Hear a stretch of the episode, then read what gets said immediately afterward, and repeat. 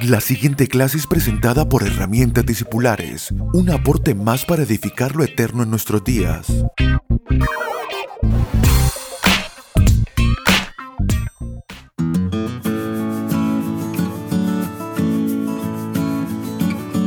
Saludos amados, un fuerte y caluroso abrazo desde Córdoba, Argentina. Esta es nuestra clase discipular número 75 de herramientas discipulares.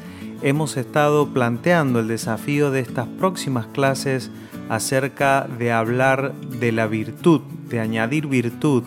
Estamos planteando este desafío como la idea de saber de que nuestras vidas deben experimentar la transformación que propone el Evangelio y que además el Espíritu Santo de Dios tiene como encargo divino y, eterno de producir, de provocarnos a la verdad, provocarnos a esta verdad que es la vida espiritual en nosotros, pero también ser provocados día a día a expresar la vida espiritual a través de nuestras almas, nuestros corazones revestidos del Señor. Entonces, este es el desafío que hemos planteado, hemos explicado hasta aquí por qué tenemos que madurar, por qué es tan importante para nuestras vidas experimentar esta transformación. Hemos entendido de que esta transformación no tiene por objetivo sencillamente hacernos ir mejor en la vida, sino más bien hacernos partícipes de cosas eternas, de los planes eternos de Dios para nuestras vidas. Vamos a trabajar sobre diferentes aspectos vamos a llamarles virtudes, pero en realidad sabemos que son diferentes caras de esta virtud que es la de la vida espiritual, ¿no? Y tomando la expresión del apóstol Pedro, añadida vuestra fe virtud, vamos a hacer este trabajo. Eh, vean que no dice pídanle a Dios que Él añada virtud, sino que nos dice añadan ustedes virtud a la fe, virtud. Esta es una tarea que nosotros debemos hacer. Pero no es algo que hacemos por, en autonomía, ni por nuestras capacidades, ni por nuestros méritos personales, sino que los hacemos porque ya en Cristo Jesús nos fueron dadas todas estas riquezas en forma de naturaleza, en forma de vida. Eh, es decir, todas las cosas que vamos a hablar en este tiempo no son cosas que no tenemos, sino que están en nosotros en forma de riquezas espirituales y que de esas riquezas vamos a echar mano para añadir a nuestras almas y a nuestros corazones y revestirnos de esta naturaleza.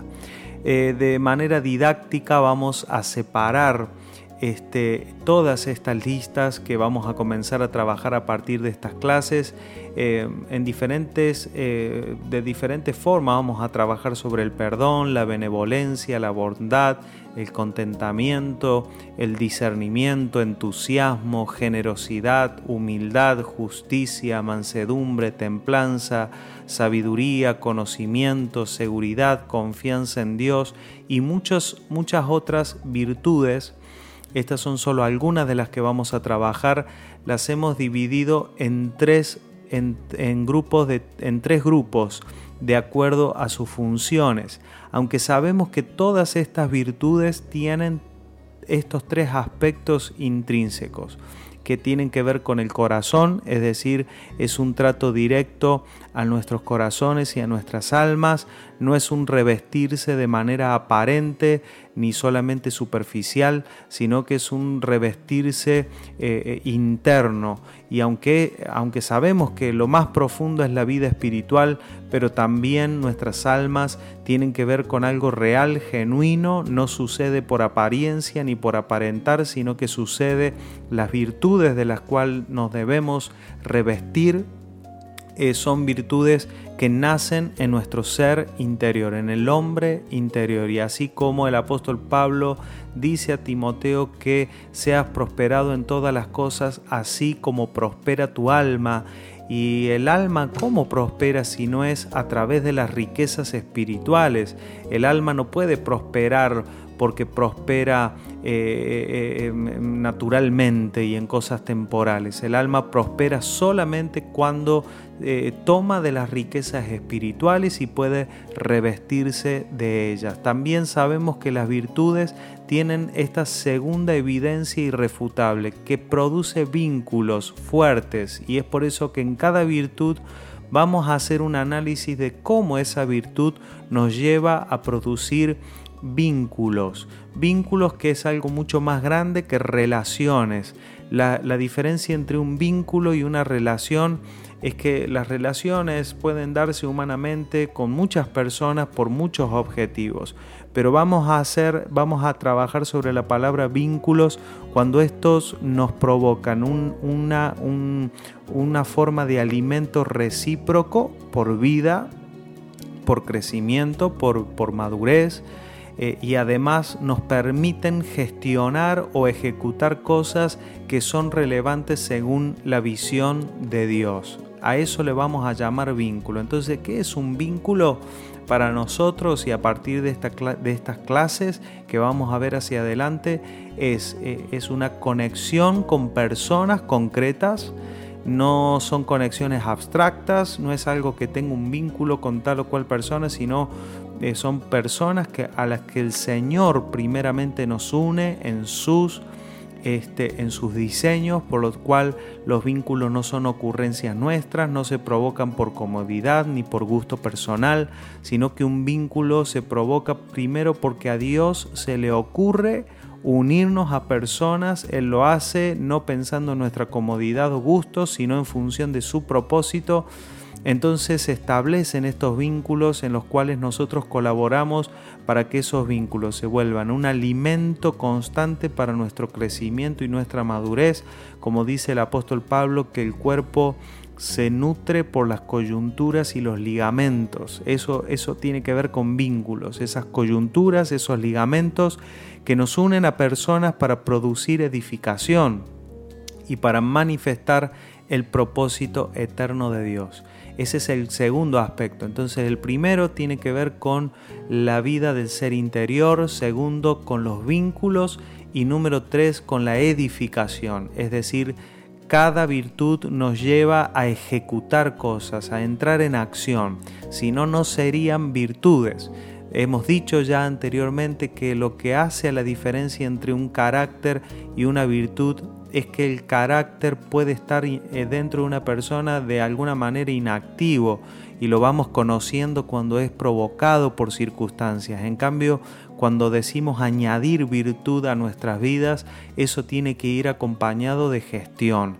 Es imposible añadir virtud si no lo transformamos en acciones, en decisiones, en palabras, pueden ser inclusive en pensamientos concretos, como dice el apóstol Pablo, en esto pensad entonces ese pensar es un pensar activo, es un pensar diseñado, pero que también sin duda se transformará en decisiones, en acciones, en reacciones también en la vida. Entonces estas tres cosas siempre están en las virtudes. Pero tenemos virtudes que son más, tienen una preponderancia más profunda en el trato en el corazón, hay otras virtudes que están más enfocadas quizás en los vínculos y otras que están más enfocadas en la, en la edificación y en la gestión. Por eso vamos a comenzar principalmente a trabajar con aquellas virtudes a partir de la próxima clase que añaden a nuestras vidas eh, un, un trato directo a nuestro corazón para revestir nuestros corazones este corazón de carne, como dice y anuncia el nuevo pacto, que ya no tenemos un corazón de piedra, sino un corazón de carne, listo para ser moldeados por el Señor. En el mientras tanto, esta clase pudiera dejarnos con un sentir y decir, Señor, yo quiero que en este tiempo cada palabra que me hables sean mis ojos abiertos, sea yo lleno de sabiduría, de inteligencia, para dejar de verme como me he visto humanamente, como me he conocido en lo natural y comenzar a ver tu vida en mí, comenzar a ver tu realidad, lo que tú has hablado sobre mi vida y al poder verlo también me des la inteligencia para hacerlo parte de mi alma y de mi corazón, revestirlo y toda vestidura que los hombres han puesto sobre nosotros o nosotros mismos hemos, hemos puesto vestiduras que ya no son parte de nuestras vidas. Señor, danos la sabiduría, la fuerza, la determinación, el querer y el hacer para quitarnos esas vestiduras y ser revestidos de la vida de Cristo. Un fuerte abrazo y hasta la próxima clase. Chao, chao.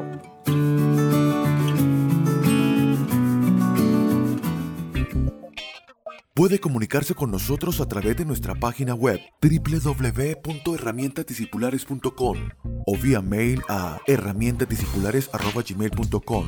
Síganos a través de las redes sociales en YouTube, Facebook e Instagram como arroba Abel Gracias por estar aquí.